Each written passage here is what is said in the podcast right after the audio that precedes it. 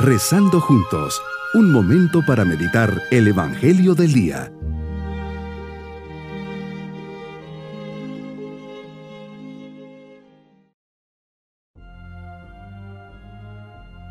Hoy 24 de marzo, feria del Beato Monseñor Oscar Romero, como pueblo salvadoreño nos unimos bajo su intercesión pidiendo paz y unidad en nuestro país.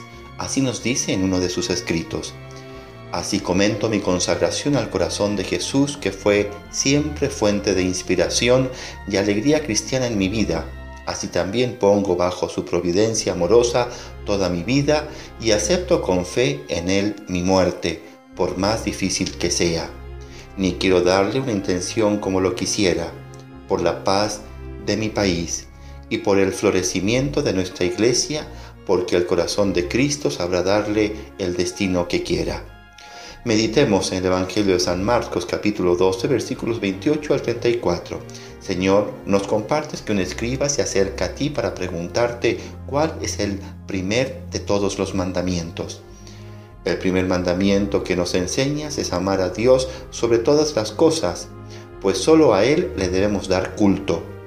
Fomento y hago crecer este mandamiento de diversos modos, con la delicadeza y atención cuidando y aceptando la caridad divina, valorando el amor que Dios me tiene, con la gratitud y reconociendo el amor de Dios y devolviéndole con generosidad su amor, con el fervor que es vivir aprovechando, cumpliendo amorosamente y espontáneamente y delicadeza nuestras obligaciones, con la finura espiritual que llega a aceptar el gozo que viene de amar a Dios incluso en los pequeños detalles aceptando a Dios nacido de la humildad, que perdona misericordiosamente el pecado ajeno, reconociendo nuestras propias miserias y limitaciones.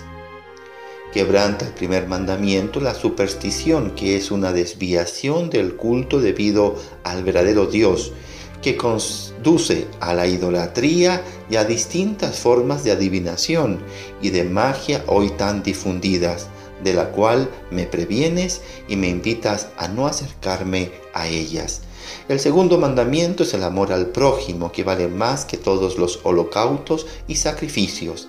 De hecho, el que ama a su prójimo, nos recuerda San Pablo, cumple el decálogo, los diez mandamientos, porque nadie que ame al prójimo lo daña. En efecto, lo de no adulterarás, no matarás, no robarás, no codiciarás, y todos los demás preceptos se resumen en esta fórmula. Amarás a tu prójimo como a ti mismo. La caridad no hace mal al prójimo. La caridad es, por tanto, la ley de la plenitud, nos dice Romanos 13, versículos 9 al 10. El cristianismo es una religión del amor, de un amor como el de Cristo, que hizo siempre lo que le agradaba a Dios y amó a los hombres hasta dar la vida por ellos, hasta su última gota. San Pedro resume tu vida Jesús diciendo, pasó haciendo el bien. Me pregunto qué significa en concreto amar a Dios con todo mi corazón, con toda mi alma, con todas mis fuerzas y con toda mi mente. El amor, afirma San Pablo, es esencialmente gratuidad, un don recibido porque es paciente, no experimenta envidia, no piensa mal, no busca la propia gloria, excusa, cree, ama y espera todo. A esta luz, ¿qué aspectos de mi mentalidad debo cambiar? Así el amor es fuente de equilibrio, ese es el ese secreto de la felicidad. ¿Qué pasa si una persona no aprende a amar? La vida, tu vida o mi vida dejan de tener sentido. Urge cultivar el amor, urge vivir amando. No se puede vivir sin transmitir el amor. De lo contrario, descubrirán que en realidad no amamos. La inteligencia sin amor te hace perverso, la justicia sin amor te hace implacable, la diplomacia sin amor te hace hipócrita, el éxito sin amor te hace arrogante, la riqueza sin amor te hace avaro, la docilidad sin amor te hace servil, La pobreza sin amor te hace orgulloso, la verdad sin amor te hace hiriente, la autoridad sin amor te hace tirano, el trabajo sin amor te hace esclavo, la pasión sin amor te hace promiscuo, la oración sin amor te hace introvertido, la ley sin amor te esclaviza, la fe sin amor te fanatiza, el deporte sin amor se convierte en una vana competencia, la cruz sin amor se convierte en injusta tortura. Por lo tanto, la vida sin amor no tiene sentido. Como complemento a esta meditación puedes ir a YouTube.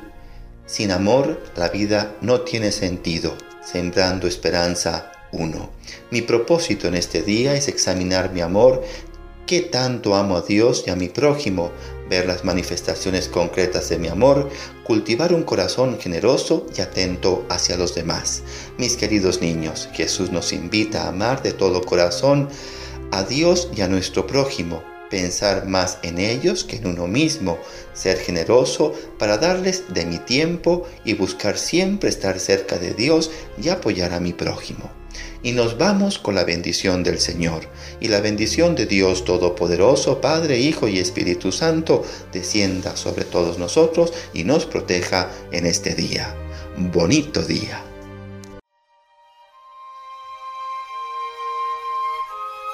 Hemos rezado junto con el Padre Denis Doren, Legionario de Cristo.